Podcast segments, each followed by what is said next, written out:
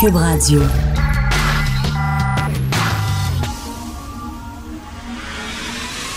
De 10 à 11. De 10 à 11.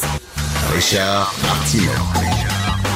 Politiquement incorrect. Cube Radio. Bon mardi, merci d'écouter Cube Radio est politiquement incorrect. J'ai une bonne et une mauvaise nouvelle pour vous. Alors, on va commencer par, tiens, la mauvaise nouvelle. La mauvaise nouvelle, c'est que dans la région de Québec, il y a trois résidents de CHSLD sur quatre qui n'ont pas deux bains par semaine. Donc, le trois quarts des euh, vieux et des grands malades qui vivent en CHSLD, tout ce qu'ils demandent, c'est d'être lavé deux fois pendant la semaine. Quel luxe! Alors, euh, le gouvernement l'avait promis, blablabla. Bref, ils ont seulement qu'un bain par semaine. Par contre, par contre, par contre, preuve que la province va très bien. Bientôt, sur la rue Sainte-Catherine, il va y avoir une succursale de la SQD, SQDC, Société québécoise du cannabis, qui va être ouverte, qui va être ouverte 7 jours par semaine. Alors que des vieux veuillent avoir deux bains par semaine, c'est pas super important, mais quand même, que quelqu'un veut acheter du pot le dimanche puis que c'est fermé, attends une minute, on va bouger. Non, mais on a des priorités quand même au gouvernement. Tout ça, c'est une logique. Euh, c'est la même logique qui veut que le stationnement du casino, c'est pas payant, c'est gratuit, mais le stationnement dans un hôpital, ça coûte super cher. Tu vas stationner ton char au casino, c'est gratuit. Pourquoi? Parce que quand tu vas au casino, tu rapportes de l'argent à l'État. Tandis que les soins de santé, c'est tu retires de l'argent de l'État. Les soins de santé, c'est pas des revenus, c'est des dépenses.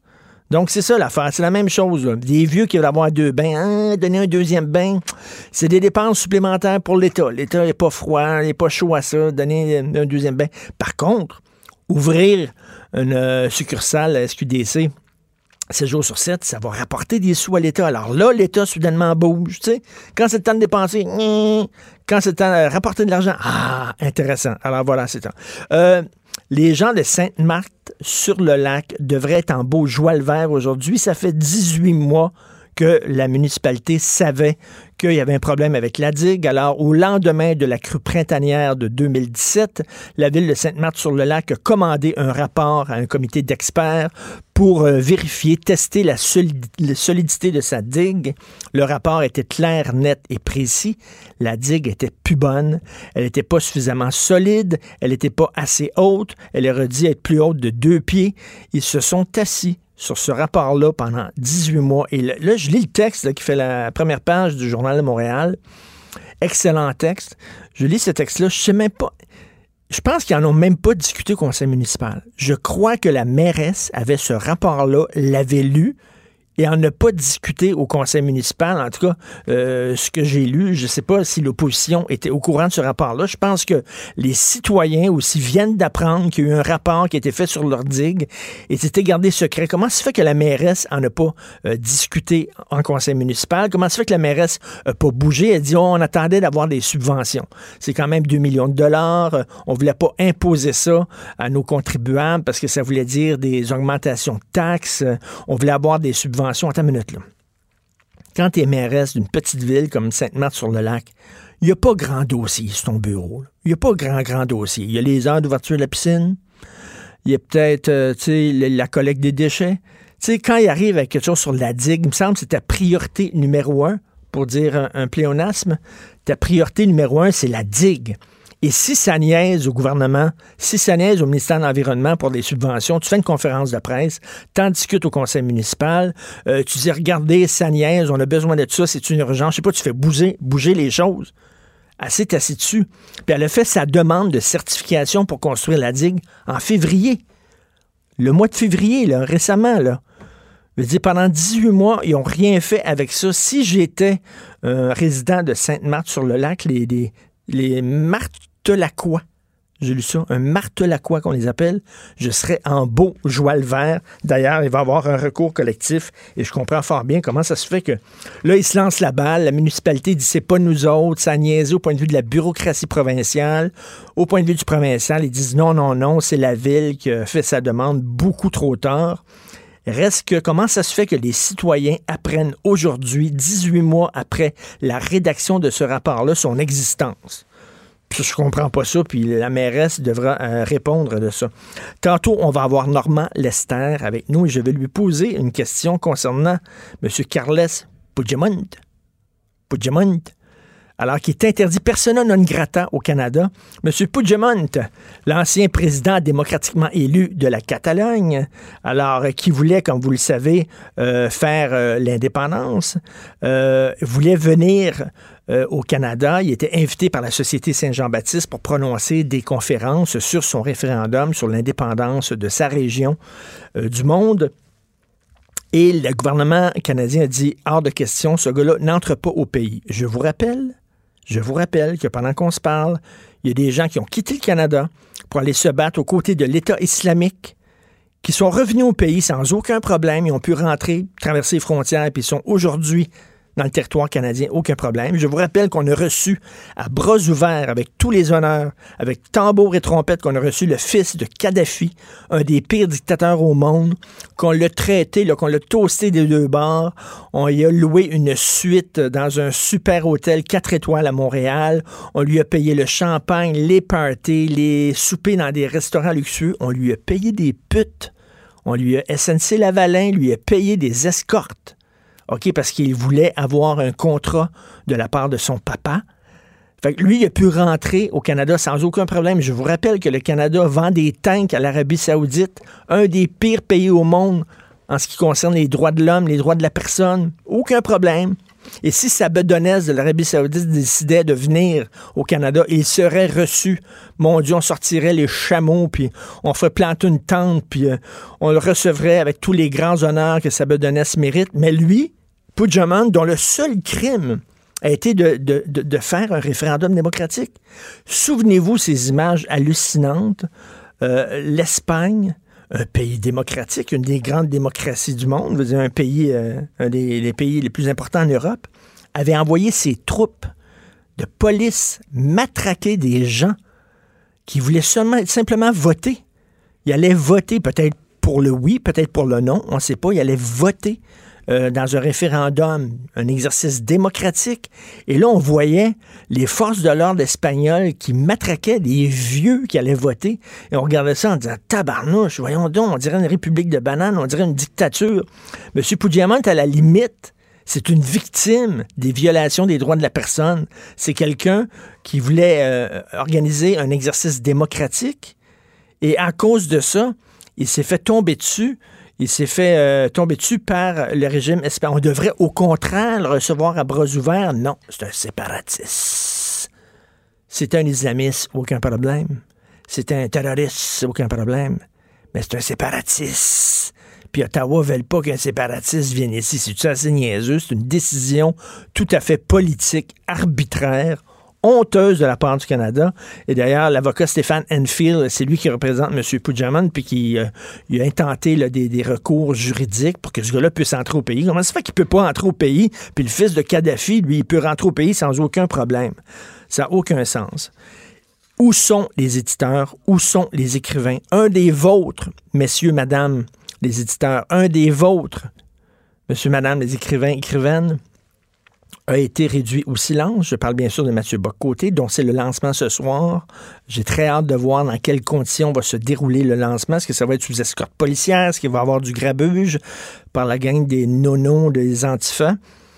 Mais comment ça se fait qu'aujourd'hui, moi, je m'attendrais à ce que l'Association des éditeurs du Québec et l'Association des écrivains du Québec, euh, d'une voix commune, d'une voix conjointe, publient un communiqué de presse en disant, écoutez, nous, nous éditons des essayistes, toutes tendances confondues. Nous éditons des essayistes de gauche, des essayistes de droite.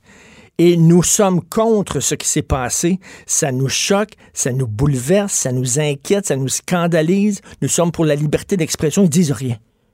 Ils disent rien. Les éditeurs ferment leur gueule qu'une petite librairie de la rue Mont-Royal, située dans la République indépendante du plateau Mont-Royal décident de ne pas organiser la conférence parce qu'ils ont peur, ils ont peut-être peur qu'ils se fassent briser les vitrines, puis ça, je peux à la limite comprendre, comme l'écrit Joseph Facal aujourd'hui dans sa chronique. Mais où sont les éditeurs, où sont les écrivains? Vous devriez prendre la défense de l'un des vôtres, parce que Mathieu Bocoté, c'est l'un des vôtres. En France, il est reconnu comme étant un des intellectuels majeurs de la francophonie. Il est ici, chez eux, puis il ne peut pas parler dans une petite librairie. Où sont les défendeurs de la liberté d'expression? Ils prennent tous leurs trous, ils ne parlent pas. Euh, Mathieu devrait être complètement dévasté de ça. J'ai très hâte de l'entendre ce soir à son lancement. Et en terminant, euh, le Soleil et la presse qui demandent de l'aide de l'État. Je veux seulement rappeler, si la presse, puis là, je parle pas, je suis à Québécois, c'est pas là parce que c'est un compétiteur. Mais si la presse est dans le c'est parce qu'ils ont pris une très mauvaise décision d'affaires. Ils ont tous mis leurs œufs dans le même panier. Ils ont scrappé leur journal papier, alors qu'il y a encore plein de gens qui lisent des journaux papier. Ils ont misé tout le, sur euh, leur tablette. Qui achète des tablettes aujourd'hui? Je vous le dis, là. Tu as un ordinateur à la maison, puis tu as ton cellulaire chez toi. Les tablettes, l'entre-deux, c'est fini. C'est terminé. D'ailleurs, les ventes, les ventes de tablettes chutent. En chute les autres, ils ont tout mis sur la tablette. Puis finalement, ils se sont plantés totalement. Leur modèle d'affaires a été, ils ont pris une mauvaise décision d'affaires. Et là, c'est soudainement tous les Québécois euh, par l'entreprise du gouvernement qui devrait les aider parce que eux autres ont pris une très mauvaise décision d'affaires on peut se poser la question. Euh, on s'en va tout de suite auprès avec notre prochain invité. Vous écoutez Politiquement Incorrect. Richard Martineau. Politiquement Incorrect. Nous avons maintenant Normand Lester, blogueur au Journal de Montréal, Journal de Québec, raconteur extraordinaire. Normand, bonjour. Bonjour. Quand même, Normand, c'est assez, c'est assez ironique. On reçoit avec les grands honneurs le fils de Kadhafi. Euh, des gens qui sont partis combattre aux côtés de l'État islamique reviennent au pays sans aucun problème. Mais un séparatiste catalan, lui, par contre, on le bloque à la frontière. faut le faire. Oui, c'est vrai. Et surtout, un grand démocrate comme Justin Trudeau, un type bien sûr éclairé, qui est ouvert à tout, qui comprend, qui comprend même, par exemple, les indépendantistes euh, en Inde, ben hein, puis il est ouvert à tout ça, mais apparemment, euh, ça bloque avec la Catalogne. C'est c'est vraiment euh, bizarre et surtout la la réaction d'Ottawa qui veut rien dire. Est-ce que c'est le gouvernement de Madrid qui a fait pression sur Ottawa? Et même là, euh, moi, je vois pas euh, euh, pourquoi Ottawa a, agi comme ça. C'est pas comme là si le Parti québécois risquait de prendre le pouvoir demain matin. Hein? Ben dans le fond, électoralement même pour Trudeau, ça aurait été euh, intéressant de dire, ben voyez, comme on est ouvert d'esprit, on, ben, laisse le dirigeant indépendantiste catalan venir au Québec et tout ça. Et normalement, c'est pas comme si, mettons, on était à la veille d'un référendum ben euh, ben euh, au Québec, puis on voulait pas, mettons, aider les forces du oui, donc on a dit, mais c'est même pas ça. Oui, et surtout que ce type-là, qu'est-ce que tu veux, est un peu un martyr, c'est un, une figure emblématique, c'est un, un type qui a dû fuir son pays. Tout ce qu'il a fait, il a tenu un référendum et tout ça, ça s'est fait dans les règles. Et là, c'est l'État central euh, espagnol qui est intervenu pour essayer par la force d'empêcher le référendum de se tenir. Puis il y a plusieurs autres de ses collaborateurs, des membres de son gouvernement, qui sont en prison actuellement. Donc, c'est. Euh, et, puis. En, fait, c'est une, c'est une victime, ce gars-là, de la ben violation des ben droits de la personne. On devrait le recevoir avec, avec les bras ouverts. Voyons donc. Exactement. Puis d'autant plus que l'Assemblée nationale du Québec avait euh, euh, dénoncé justement à l'unanimité, je crois, l'attitude des autorités espagnoles là-dessus. Non, Trudeau et le gouvernement libéral à Ottawa, euh, à mon avis, même si on se place dans sa perspective, n'a vraiment rien à gagner. C'est bizarre. Il faut, il, va falloir essayer de comprendre. Et même si l'Espagne, Normand, même si l'Espagne avait demandé au Canada, écoutez, nous autres, on n'aime pas cet homme-là, puis bon, euh, nous sommes des amis, nous sommes des pays amis, euh, vous ne devriez pas le recevoir chez vous. Justin Trudeau, Trudeau devrait dire, on vous comprend, mais écoute, on est un pays souverain, le Canada, nous avons nos propres politiques, nos propres valeurs, nos propres relations internationale, puis on se met, se mêlera pas de vos affaires à l'interne. Peut-être que vous l'aimez pas, Puigdemont, mais chez nous, il est considéré comme un citoyen libre et, pas dangereux. Voyons donc. Exactement. D'autant plus qu'on en a accepté comme ça des gens, veut dire, qui étaient, dont la tête était mise à prix dans leur pays. Et puis encore une fois, ces gens-là ont pu venir au Canada, ont pu euh, euh, euh, faire des discours publics et tout ça. Puis là, on bloque dans le cas de la Catalogne. Non, moi, j'essaie de, j'essaie de comprendre le pourquoi et je vois pas du tout euh, euh, euh, l'intérêt pour Ottawa de faire ça. J'espère qu'ils vont qu'ils vont s'expliquer mieux là, mais c'est vraiment. c'est honteux, c'est honteux de la part de Justin Trudeau. C'est une décision strictement politique. Là. Exactement. Euh, Normand, euh, il y a eu récemment, euh, il y a quelques jours, une fusillade près d'une école aux États-Unis. Ça a fait, on est tellement habitué des fusillades aux États-Unis que ça même, ça a fait un, entrefilet. C'est même pas ben une manchette, là. ça fait un entrefilet genre à la page A26. Ben oui, mais c'est que aux États-Unis, actuellement, là, des, des, des meurtres en série, c'est-à-dire des, des meurtres de plus de quatre personnes, des, euh, des fusillades et des tueries qui font plus de quatre personnes, il y en a plus qu'une par mois. Hein? Puis des fois, il y en a pendant des périodes de pointe, malheureusement, il y en a une par semaine. Vous voyez, hier, le, le FBI des, disait avoir déjoué là, un autre euh, complot d'un jeune homme dans la région, euh, dans le sud de, la, euh, de la Californie, là, qui voulait lui aussi procéder à une tuerie de masse. Puis évidemment, l'immense majorité de ces tueries de masse-là, c'est fait avec des armes à feu et mieux que ça, c'est fait avec des fusils d'assaut. et puis, qu'est-ce que il n'y a aucune façon dont euh, on peut penser que les États-Unis un jour vont limiter euh, l'hécatombe. Et, et, Normand, on, se réfère tout le temps, le oui, mais le deuxième amendement de la Constitution. Écoute, Normand, la Constitution a été écrite à l'époque où on n'avait pas prévu les armes semi-automatiques. À l'époque, c'était des mousquets. Il fallait que tu sortes ton petit sac de poudre, tu mettais la poudre. Après ça, tu sortais ton bâton, tu, tu, t'écrasais la poudre. Après ça, tu mettais ta balle en plomb là-dedans, puis tu tirais un coup. Voyons donc. Et puis tu l'as dit toi-même, tu as parlé du deuxième amendement à la Constitution. C'est que ce n'était pas dans la Constitution originale. C'est un amendement. Et sais-tu pourquoi l'amendement a été apporté? Non. Ce sont les États sudistes où il y avait des esclaves euh, qui se sont dit, ben là, là, ici, il y a des dangers de révolte d'esclaves et on aimerait donc que tous les citoyens, là, puis qu'on ait le droit euh, de se constituer euh, des milices pour se, pour se protéger contre les révoltes d'esclaves, parce que ces gens-là aussi avaient peur de ce qui venait de se passer en Haïti. Hein? En 1804, justement, il y, a, il y, a, eu une révolte des esclaves en Haïti et Haïti est devenu un pays indépendant. Et là, dans le sud des États-Unis, ben, les Blancs propriétaires d'esclaves voulaient pouvoir se constituer des milices. Mais je croyais, moi, je, je, croyais que le deuxième amendement, excuse-moi, Normand, je croyais que le deuxième amendement, c'était parce que les États-Unis s'étaient créés euh, parce qu'ils ont fait, ils ont, ils ont pris les armes contre la tyrannie britannique, la tyrannie anglaise. Donc, ils disaient pour se protéger d'éventuels tyrans,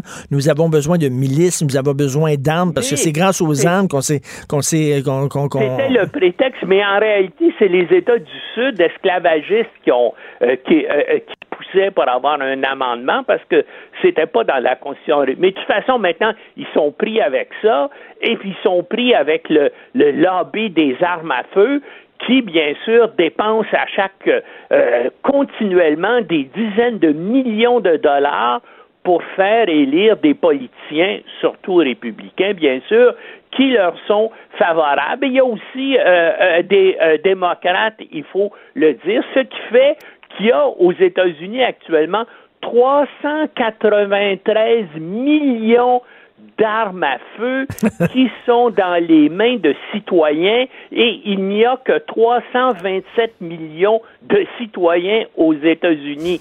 Le pays, le pays qui est le plus armé après les États-Unis, c'est le Yémen, un pays, comme tu sais, qui est en guerre civile. Puis qu'est-ce que ça fait, ça? Ça fait 33 000 morts par arme à feu chaque année aux États-Unis. Sur ça, bien sûr, il y a 12 000 homicides, mais il y a aussi des, euh, des suicides, qu'est-ce que tu veux? Puis il y a des enfants qui se tuent parce qu'il y a des armes à feu. 40 des, euh, des, des, foyers aux États-Unis ont des armes à feu. Alors, plus il y a d'armes à feu dans un foyer, plus il y a des drames conjugaux. Alors, non, mais normal, tu sais, les défenseurs des, des, droits des propriétaires d'armes à feu vont te dire que c'est pas l'arme qui tue, c'est le tireur qui tue. Donc, euh, oui, mais s'il n'y a pas d'arme, le tireur, ou s'il n'y a pas d'arme à feu, euh, et, et, et, tu tues moins de monde si tu as, si as seulement un canif dans tes mains ou, ou, si tu essaies de, euh, de tuer quelqu'un en l'étranglant. Je veux dire, les, les, les hécatombes, les, quand on tue euh, les tueries, c'était comment on peut faire ça, soit avec des explosifs, soit à, veux dire, avec des armes à feu ou à la limite avec des véhicules. Mais c'est les armes à feu qui sont l'arme privilégiée des tueurs en série. Et aux États-Unis, il n'y a pratiquement pas de, de contrôle. Mais c'est ça, c'est ça le problème, c'est que tu peux avoir, tu peux souffrir de, de, maladies euh, mentales et euh, avoir euh, pouvoir t'acheter un arme à feu assez facilement. Ben, tu peux faire parce qu'il y a des États, bien sûr, qui ont essayé de limiter euh, euh, la possession d'armes à feu. En général, c'est contesté devant les tribunaux et puis ça finit devant la Cour suprême, veut dire qu'il se dit favorable aux armes à feu. Mais même là, même les États où il y a des contrôles relativement sévères, ce qui est jamais contrôlé, c'est les bazars de fin de semaine, hein, puis euh, qui se font là dans des dans les arénas et dans les salles publiques où on vend des armes. Et ça, il n'y a aucun contrôle là-dessus. Alors, c'est sûr qu'il y a des États, je pense au Vermont, ici à côté, c'est que ça te prend un certificat comme quoi tu n'as pas de problème de santé mentale pour avoir une arme à feu ou que tu n'as pas un dossier judiciaire. Mais il y a plein d'États où tu n'as même pas besoin de ça. Et, ce qui est le plus ridicule aux États-Unis, c'est que euh, depuis, ben, euh, euh, depuis notamment Sandy Hook et puis tous les tueries dans les écoles, je veux dire, l'effet, justement, tu as eu un effet contraire, c'est que dans beaucoup d'États, on a voté des, des, lois pour libéraliser les armes à feu en disant vous avez besoin de ces armes-là pour vous pour vous protéger. Et même le, euh, Trump actuellement, et puis sa, secrétaire à l'éducation, il favorise le fait que les, euh, les professeurs dans les écoles et les directions d'école devraient être armés. Normand, Normand, je me fais, le, mettons, le, le défense, l'avocat du diable, OK, pour, euh, pour euh, la conversation, pour la discussion. Au Bataclan, s'il y avait un gars armé, s'il y avait un gars qui avait été armé au Bataclan, il aurait pu peut-être abattre un, un, ou plusieurs terroristes? Ben moi, je dis, s'il y avait eu un gars armé au Bataclan, ça serait mis à tirer encore plus, puis ça aurait fait encore plus de morts. Je veux dire, pense-y, là. Et, et, c'est pas le fait d'un gars armé, euh, parce que même s'il y a un gars armé, s'il y a quatre gars, s'il y a cinq gars qui arrivent avec des, avec des fusils d'assaut, toi, t'as beau avoir ton, euh, euh, ton pistolet à, six coups, est-ce que faisant face à plusieurs tireurs ou un seul avec un fusil d'assaut automatique, est-ce que tu vas faire de quoi? Tu vas te mettre à tirer dessus. Les balles vont, vont aller dans toutes les directions.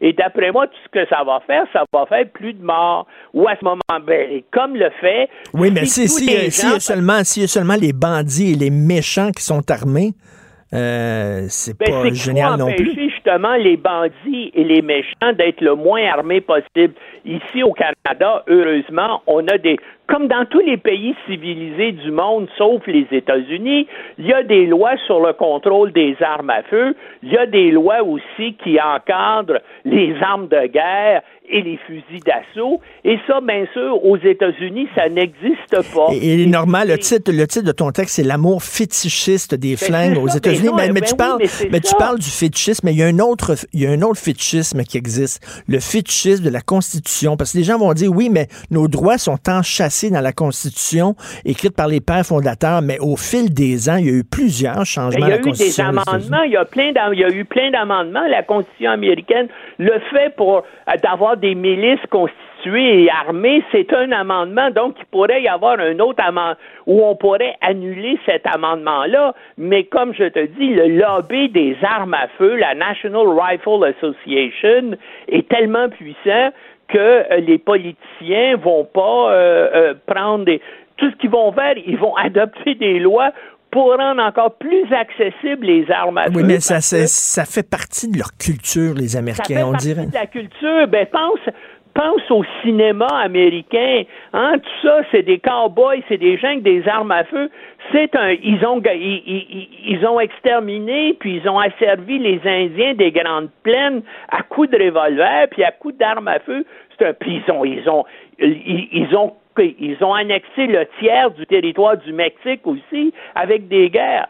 C'est un pays. Et puis, c'est ça, c'est le frontierman, hein? Davy Crockett, c'est le type avec une arme à feu qui se défend et Écoute, à, l'époque, ils organisaient même, parce que j'ai vu un documentaire sur le, développement de l'Ouest américain, euh, ils organisaient des concours où les gens pouvaient venir sur des trains et tirer sur les bisons avec leurs armes à feu pour affamer les Amérindiens, ce qu'ils ont réussi à faire. Là.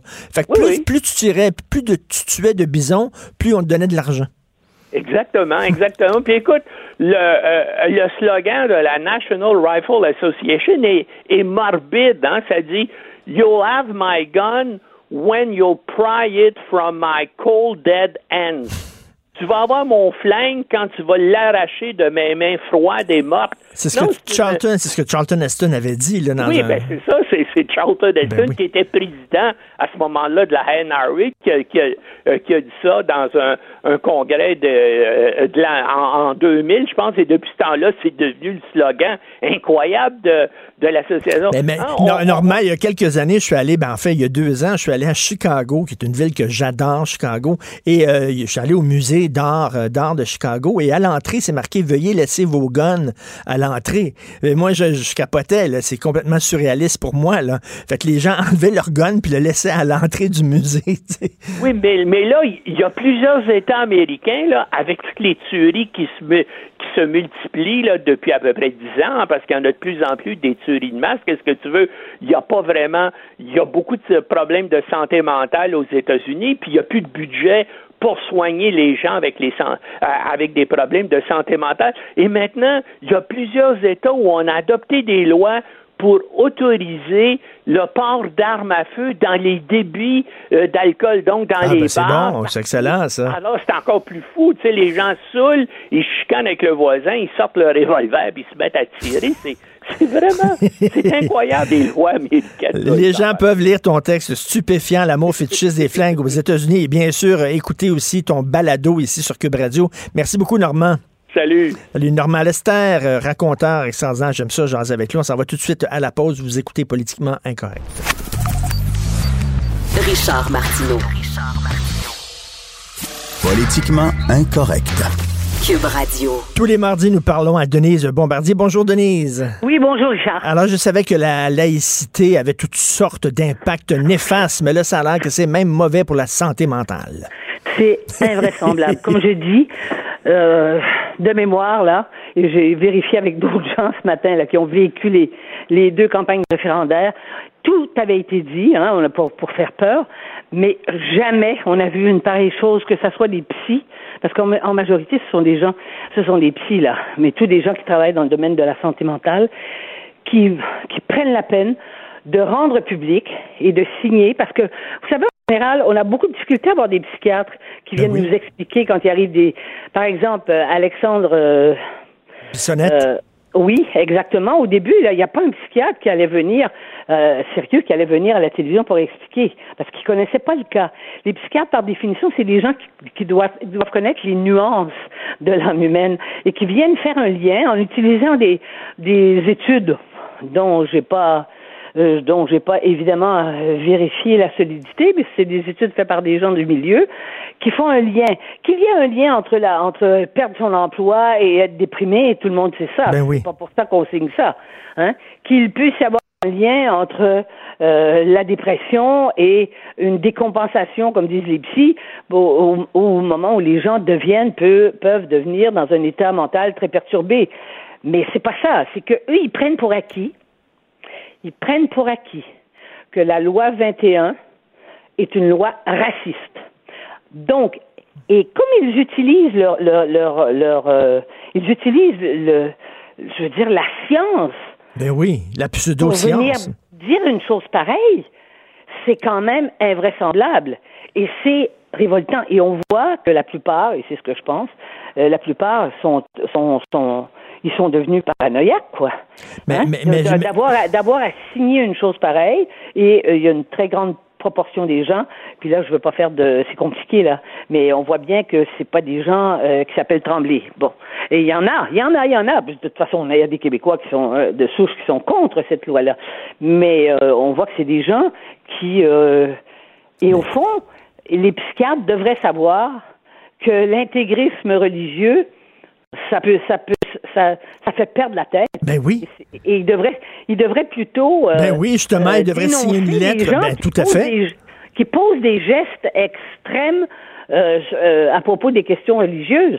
Et, et il, voudrait- il pourrait même nous éclairer pour savoir pourquoi une femme qui, qui porte le voile et qui dit même je perds mon travail, je vais perdre mon travail parce que mon voile, on peut pas me l'enlever. Il devrait savoir qu'il y a que quand même sur le plan psychologique, c'est quand même intéressant. Ben oui, c'est ben ça. oui, effectivement, qu'une femme préfère perdre son travail plutôt que d'enlever son voile. Je m'excuse, mais il y a peut-être un trouble psychologique là aussi, je sais pas. Et on, on, ne, on ne se, on ne se, en tout cas, il y a un aveuglement, mais on ne se, euh, euh, il n'est pas question qu'elle puisse, en- qu'elle enlève son voile dans l'espace public. C'est Ben non. seulement dans les heures où elle est en fonction dans son travail. Et si, et si, si elle est en position d'autorité, là, c'est pas pour les petits Ouais. fonctionnaires, c'est pas pour les ouais. infirmières, c'est pas bon, on s'entend. Ouais. Mais, mais Denise, je vais vous dire franchement, là, et euh, peut-être que vous allez me donner espoir, peut-être que vous êtes plus optimiste que moi, mais euh, je regarde ça, là, le barreau aussi, là, qui vient de, de- de prendre position contre la loi 21, les commissions scolaires, les professeurs, les centrales syndicales, euh, là, ça, ça s'allonge, là, la liste des ennemis, ça passera Mais pas, cette loi-là. a pas une Ça prise, il pas eu prise de Écoute, Richard, il n'y a pas eu une prise d'opposition hier de la part de Jean Dubarreau qui ont dit Oui. que c'était pas un débat constitutionnel, que c'était pas, euh, ça avait rien à voir, c'est un débat politique. Et eux, ils, ils iraient pas. Il y a, il y a un groupe de, de, de, de- d'avocats qui ont décidé de ne pas aller en commission parlementaire. Ça, c'était, ça, c'était, c'est une nouvelle d'hier. Enfin, un- on a mis ça comme, presque comme un entrefilet, alors que. Non, mais le barreau, les gens du barreau disaient que ça, crée, ça créerait de la chicane, ça créerait Oui. des dissensions. Mais donc là, ils ont décidé de ne pas aller en disant c'est un problème politique. Eh bien oui, la loi 21, c'est une loi, ce n'est pas, ce n'est- ce n'est pas une loi scélérate, c'est une, c'est une loi qui, euh, qui, euh, qui est permis parce qu'on vit en démocratie, dans un système démocratique et, et qui est exprimé et qui est désiré par un gouvernement qui s'est fait élire en promettant d'ailleurs de faire cette loi. Mais ça prouve une chose, Richard. On peut être instruit. On peut avoir fait 20 ans d'études, euh, 20, 25 ans d'études. Ça n'empêche pas les gens de déraisonner quand il s'agit, euh, quand on entre dans les questions de religion comme ça. Tout à fait. c'est, c'est ça qui est troublant. La religion, là, ça rend les gens fous. Les guerres de religion, on le sait. Je dis pas que de croire, ça rend fou. Mais quand c'est poussé à l'extrême comme ça, et que ça empêche les gens d'avoir un minimum de raison pour voir le problème, et surtout pour des gens qui sont spécialisés dans ce domaine-là, hein, qui savent qu'on peut pas. C'est compliqué de dire si quelqu'un est, est- est vraiment euh, perturbé ou pas. C'est les psychiatres ne s'entendent pas là-dessus. Mais, mais, Donc, donc la psychiatre, il y a une partie de la psychiatrie, ce n'est pas une science. euh, euh, Denise, euh, la semaine dernière, je recevais ici à l'émission Victor Temoul, Temoul, euh, qui, est Oui. un, qui est un juif qui ne porte pas la kippa. C'est un juif, là. Oui, mais oui. dis-moi, il dit, je n'ai pas besoin d'avoir un bout de tissu sur la tête pour me sentir juif. Mon identité juive n'est pas liée à un morceau de vêtement. J'ai pas besoin, il dit, monsieur, euh, monsieur euh, de Perez, là, monsieur Lionel euh, Oui. Perez, il dit, lui, il a besoin de sa kippa pour se sentir Oui. juif. Si on mais, le... son, mais son besoin de ça, hein, il, il, euh, ça, je veux dire, on peut pas déterminer une société à partir Ben de désirs individuels à ce point-là. C'est pas possible. C'est pas possible parce que d'autant plus, comme vous dites, qu'il y a beaucoup de, mais il y a, il y a beaucoup de juifs qui ne portent pas, qui vont la porter à, à- quand ils sont à, quand ils À sont la à synagogue, la synagogue, tout. ou, de- ou le- ou pour faire le Shabbat le samedi dans les fêtes, c'est normal. Les, les, je veux dire, les vêtements liturgiques, ça vient avec euh, avec les croyances. Hein, comme les vêtements théâtraux viennent avec le théâtre. En fait, c'est une, c'est une façon de, théâtrale d'ailleurs de marquer. Ben, sa, là, sa- les gens, les, les gens, les gens de l'élite qui sont contre la loi 21, ils disent que c'est une loi antidémocratique. Mais moi, je me pose la question qui est vraiment antidémocratique? Euh, Les adeptes de la laïcité ou alors les gens de l'élite qui disent que 65% des gens qui appuient, euh, qui appuient euh, le gouvernement sont dans le champ? Et qui se foutent totalement de l'appui populaire que cette loi-là euh, remporte. Eux sont antidémocratiques, je trouve. Et il pourrait, il pourrait dire que si la majorité des Québécois est d'accord avec cette loi-là, que euh, de les traiter comme ils les traitent, ça peut aussi les perturber. Mais c'est pas la perturbation des, c'est pas, c'est pas ça. C'est pas ça qu'ils disent. Au fond, ce qu'ils nous disent, c'est euh, que euh, on va rendre les les musulmans et les juifs euh, euh, intégristes ou fondamentalistes, euh, cherchons, trouvons l'épithète, on, on va, à, à la limite, euh, ils vont devenir fous à cause de ça. Et ça, c'est inacceptable. Et, et moi, je dis, euh, il faut que la loi passe au plus vite pour que les dérapages ne continuent plus. Ne Parce que continuent ben, là, il y a une Après, fin. ça va être quoi, les cardiologues qui vont dire Ben, que les ça. gens vont faire des crises cardiaques? mais non, mais, mais c'est vrai. Ben oui. Mais, mais là, il y a une fin de non-recevoir de la part des élites. On le voit, là. De la part des élites, il y a une fin de Oui, oui, non-recevoir. Oui, oui, à tout, à- tout à fait. Mais là, il y a des organismes qui se retirent. La, la, la, la fédération, la, FTQ va se retirer. La FTQ a décidé, ça, on vient de l'annoncer, qu'ils ne vont pas se présenter en commission parlementaire. Mais évidemment, la majorité de leurs membres, ils, ont dû se rendre compte qu'une proportion très importante de leurs membres appuie cette loi-là. Alors, vous comprenez? Et, et là, c'est ceux qui les dirigent qui, Et- qui sont comme ça. Écoutez, j'aimerais euh, parler d'un autre sujet rapidement parce qu'en en- au début de l'émission, euh, bon, je parlais de, de la censure là, qui, a, qui a visé Mathieu Boccoté. ça oui, pourrait vous oui, arriver, hein, ça pourrait vous arriver que demain, vous vouliez prononcer une conférence ou lancer un livre et que on dit, euh, on, vous, on vous associerait à la droite et on dirait, bon, il faut la réduire au silence. Denise, où sont, où, où, où sont l'Association des éditeurs et l'Association des écrivains du Québec? Ils devraient aujourd'hui dénoncer ce qui est arrivé euh, Vous à avez l'un des parfaitement leurs. raison. Vous avez parfaitement raison et tout ça, ça prouve une chose. On a, on a la, on a la sélection. Euh, L'indignation sélective. Oh, Voilà, on a, on a exactement et selon, euh, selon, euh, selon l'idéologie. Et ça, c'est idéologique. Et moi, euh, j'ai pu, d'une certaine façon, la censure euh, de ma propre personne, je dirais, j'en ai pas, peur. je l'ai subi toute ma vie parce que les gens ont peur de ce que je vais dire. Mm. Les gens ont peur parce que j'identifie les choses et, et tout à coup, euh, et ils peuvent pas nécessairement m'associer à, par exemple, à l'heure actuelle, c'est sûr que euh, je considère que le gouvernement du Québec et en particulier le premier ministre donne le ton et je suis, mais à la fois ravie, mais quand même surprise de voir à quel point il a le sens de sa fonction. Mais ça ne veut pas dire ça que je suis caquiste de- du début puis que je serai caquiste euh, euh, dans l'avenir pour toujours. C'est simplement parce que je suis capable, et en plus, j'ai droit à mon opinion, puisque les chroniqueurs, vous savez, quand on nous reproche, des fois, vous, avez la même, la même chose, quand on nous reproche, on dit, mais, mais vous n'êtes pas objectif. Un chroniqueur, c'est pas Mais objectif. non, vous n'êtes pas objectif. Dans le sens que Mais- mais- on vous donne des opinions. Les éditeurs et les écrivains devraient être solidaires de, de. Mathieu Bocoté, indépendamment qu'il partage ou non euh, ses positions. Mais bien sûr, mais bien sûr. Mais Mathieu Bocoté n'est pas professeur d'université à cause de ça. Mathieu Bocoté a tous les diplômes. Il a une licence en philo. Il a un doctorat et les universités du Québec francophones lui ont refusé la, la- ont refusé de l'engager comme prof.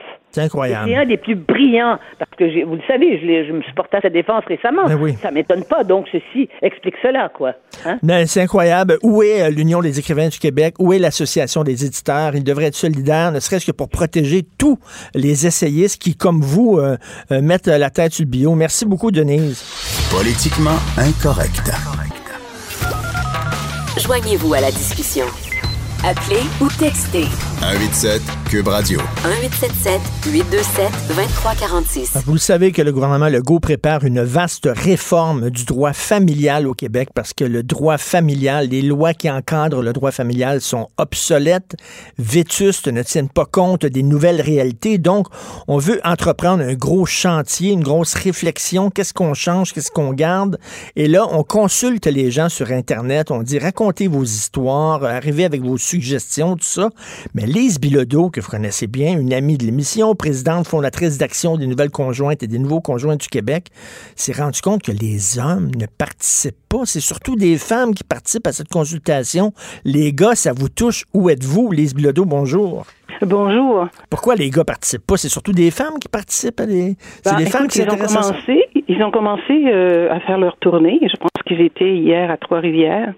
Et euh, comme je dis, j'ai un ange gardien quelque part qui m'informe. Et avec désolation, il me dit ben écoute, Lise, euh, les hommes sont sous-représentés. Les hommes sont pas là. Euh, oui, des organismes, des organismes, des organismes de femmes. Bien sûr, ça, il y, a- y en pleut. Mais où sont les gars? Parce que c'est Et- pas seulement sur Internet. là. je disais sur Internet, c'est une consultation aussi. là, on se promène pour rencontrer Oui. les gens. Là. Oui, oui, ils, sont- ils étaient à Trois-Rivières hier. Ils vont, ils vont, ils vont être. J'ai pas nécessairement l'agenda pour tout le monde, mais moi, je passe le 13 mai à Québec. Puis ils vont faire la tournée, bien sûr, euh, euh, à travers tout le Québec. Alors, c'est pour ça que je vous dis, je suis, je suis vraiment un presque paniqué pour les pères et pour les hommes. Pourquoi? Parce que il y a de grands changements là-dedans, Richard.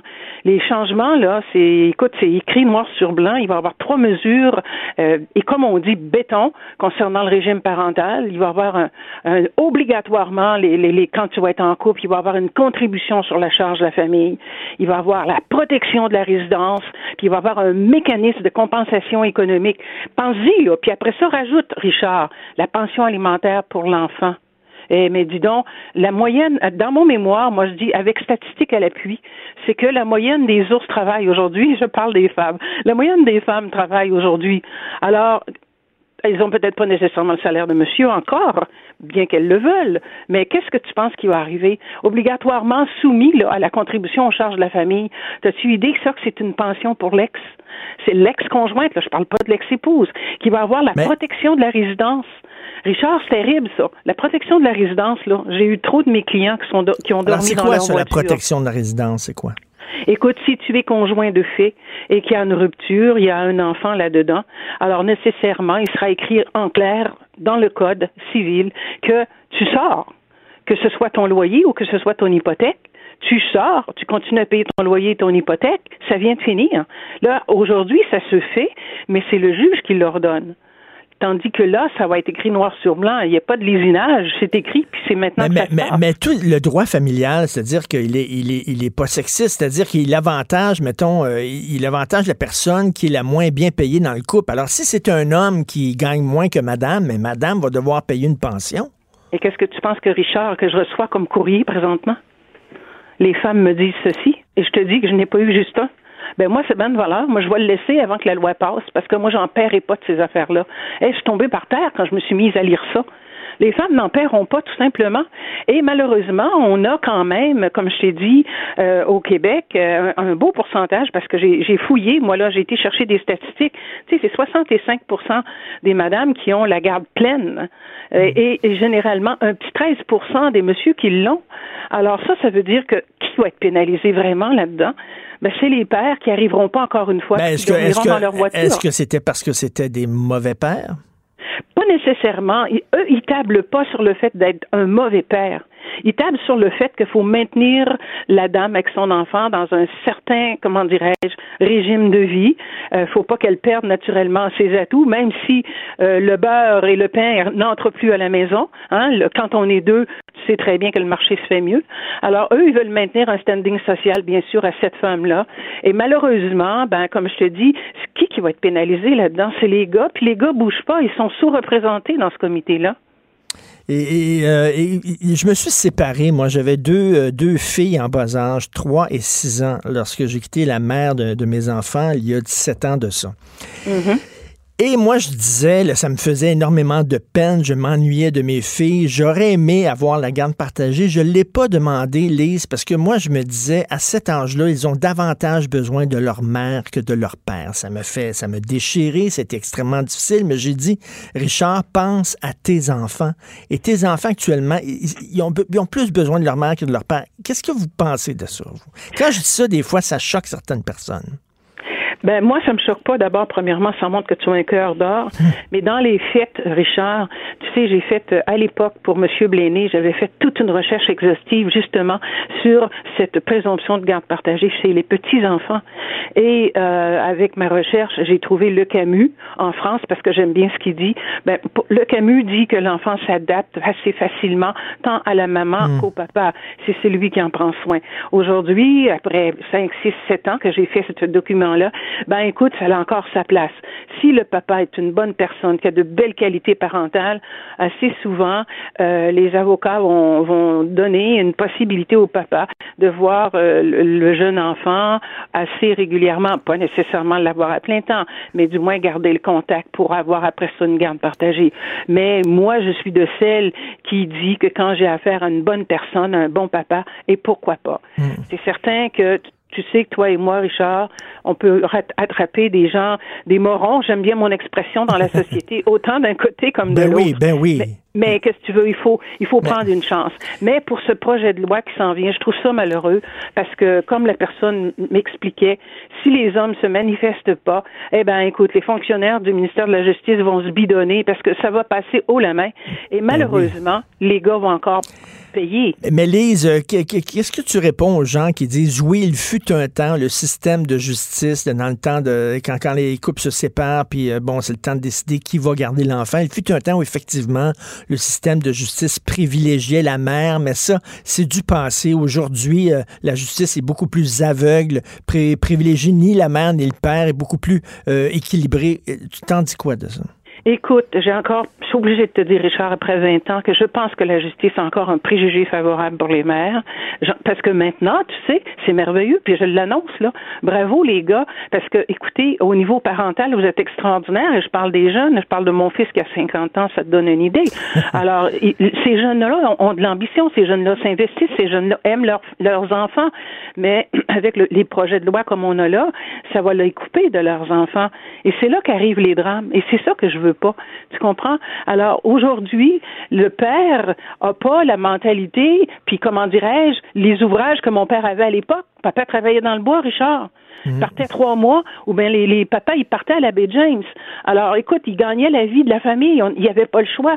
Aujourd'hui, les papas ont des, des, des, emplois qui leur permettent de, de vraiment d'offrir une garde partagée, ce qu'on ne pouvait pas offrir il y a 30 puis 40 ans. Et ce qui est épouvantable dans les séparations, Lise, puis j'imagine que aussi tu entends des histoires d'horreur, c'est ce qu'on appelle l'aliénation parentale. Ah. C'est-à-dire que, mettons, la mère, quand elle a ses enfants, elle passe son temps à dire du mal du père des enfants, à montre les enfants contre leur propre père, ça rend la situation invivable. Moi, je connais, entre autres, je pense, un exemple autour de moi, près de moi, euh, il y a un gars qui a de la difficulté à, à voir ses enfants parce que son ex a monté ses enfants contre lui. Et tu sais, euh, je te relance, c'est le fun que tu me dis ça ce matin. Il y a quelques années, avec une journaliste du Soleil de Québec, j'avais choisi des papas. Puis un en particulier là, qui, s'était multiplié par 12 pour sa petite fille. Tenez-vous bien, là, j'ai les documents, je peux pas vous inventer ça. La madame ne donnait pas les médicaments à l'enfant quand il était poupon pour le rendre handicapé, puis recevoir, hein, je te dis bien ce que je te dis, j'ai les papiers, pour recevoir la pension pour enfants handicapés. Et quand le père a découvert ça, parce qu'il voyageait, hein, beau temps, mauvais temps, il allait chercher le bébé. Quand le, il a découvert ça avec son médecin, ben bon, écoute, il a demandé la garde pleine, qui lui a été accordée en cours supérieur et qui a perdu en cours d'appel? Mais imagine maintenant, imagine, pense-y, quand tu penses à l'aliénation parentale, maintenant la jeune fille a 16 ans. Est-ce que tu penses qu'elle veut voir le papa qui lui a sauvé la vie? Non. Pourquoi? C'est elle, justement, j'y arrive, que j'avais envoyé dans le journal Le Soleil avec son papa à l'époque. Elle avait, il avait appelé pour demander comment ça va, et elle lui avait répondu, mange la marde, papa. Alors, elle était toute petite, elle était mignonne, là. Je me demande si elle allait en première année ou dans ces coins-là. Aujourd'hui, 16 ans, ben, mange la marde, papa, ben, il la voit plus. C'est incroyable. Et la mère, eh bien, elle a bien tissé, elle a bien tissé. Alors, puis là, venez pas me dire que c'est le gars, là, parce que tu sais, on a entendu toutes les sortes avec ton, ton, je sais pas si ton épouse ou ta conjointe avec Sophie dernièrement. Venez pas me dire que c'est le gars, je le connais depuis dix ans, le monsieur. C'est pas lui, c'est elle. Mais ça, on veut pas l'admettre. Alors, c'est encore une façon de protéger dans ma société. C'est triste à dire. Les mères. Et je connais, je connais euh, Lise, un gars euh, qui travaille à Radio-Canada, très bon salaire, deux mariages avec des enfants dans chaque mariage, deux séparations, deux divorces, deux pensions alimentaires à payer. Le gars fait un excellent salaire, il, il vit dans un 3,5. Il vit dans un Oh. 2,5, il donne, il donne, écoute, c'est quasiment trois quarts de son salaire qui rentre, qui donne, euh, qui donne à ses ex. Je comprends qu'il faut effectivement euh, prendre soin de ses enfants quand on en a.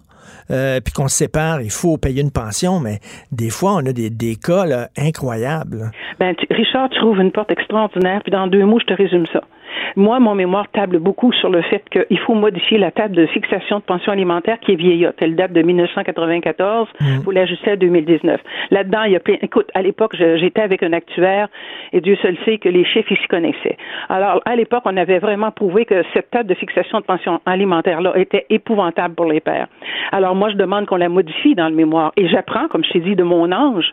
Ben, Lise, tiens-toi bien sûr qu'ils vont la modifier, mais ils la modifieront pas comme tu souhaites. Ils vont la modifier en l'augmentant. Ben moi là, je suis tombée par terre parce que garde le beau, euh, garde le bel exemple que tu viens de me donner. Lui là, le monsieur est coincé avec la table de fixation de pension alimentaire. C'est ça que tu dois donner. Ça vient de finir. Ben moi, c'est ce que je demande. Pourquoi, pourquoi? Dis-moi, Richard, puis tous ceux qui m'entendent ce matin, surtout les, les, les, les comment dirais-je, les avocats, les juges et les législateurs. Pourquoi faut toujours étrangler celui qui paie? Moi, je te jure que les gars veulent bien payer. Mais c'est, mais c'est quoi, Lise? Je pense qu'il va y avoir de plus en on le voit, là, il y a de plus en plus de femmes à l'université, euh, il y a de plus en plus de femmes médecins, de femmes avocates, etc. Quand la balance va changer, quand il va y avoir de plus en plus de femmes qui vont gagner plus que leur chum, check bien ça, la loi va changer. Check Qu'est-ce que bien tu penses ça. qu'ils vont faire? Qu'est-ce que tu penses qu'ils vont faire? Richard, j'ai eu des cas. Écoute, euh, c'était pas n'importe qui, une médecin urgentologue, je te dirais pas de quel endroit. Qu'est-ce que tu penses? Elle a ruiné son bonhomme? Parce qu'elle, elle avait l'argent pour pousser fort au niveau de l'avocat, mais lui, à un moment donné, pour petit pilote d'hélicoptère, tu comprends bien qu'il arrivait plus. Alors, il a abandonné carrément. Les deux enfants, puis la madame, puis bon, elle est bien heureuse de repartir en amour avec quelqu'un d'autre. Mais comme tu disais, des tapons, il y en a des deux faire. bords là, quand même. là. Il y a des gars aussi qui se comportent comme des salauds envers leur ex Absolument. aussi. Là. Écoute, je te l'ai dit, des morons. c'est Lise, n'a pas de lunettes roses, là. Des- Des, morons, il y en a. Mais moi, j'ai eu une clientèle où j'ai pas eu, malheureusement, à vivre avec de ces genres de- de- d'individus. Euh, au niveau, de- je parle des pères, et- parce que les nouvelles conjointes suivent, on n'en parle pas souvent, mais les nouvelles conjointes viennent avec leur homme. Ils viennent me rencontrer, puis ils viennent me rencontrer Ben oui. leurs problèmes.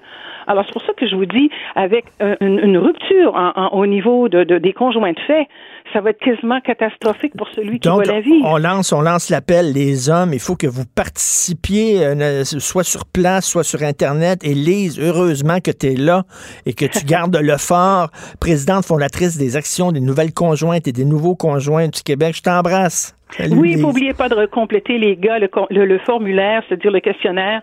Aidez-moi à vous aider. Merci, Richard, Merci de m'avoir beaucoup. invité. Merci infiniment. Merci, Lise Bilodeau. Euh, J'aimerais saluer notre vaste équipe. Là, ça va prendre du temps de nommer tout le monde parce que si vous pensez que Radio-Canada, il y a beaucoup de gens qui travaillent à la radio, attendez nous autres. Alors, on commence. Ça va être long, là.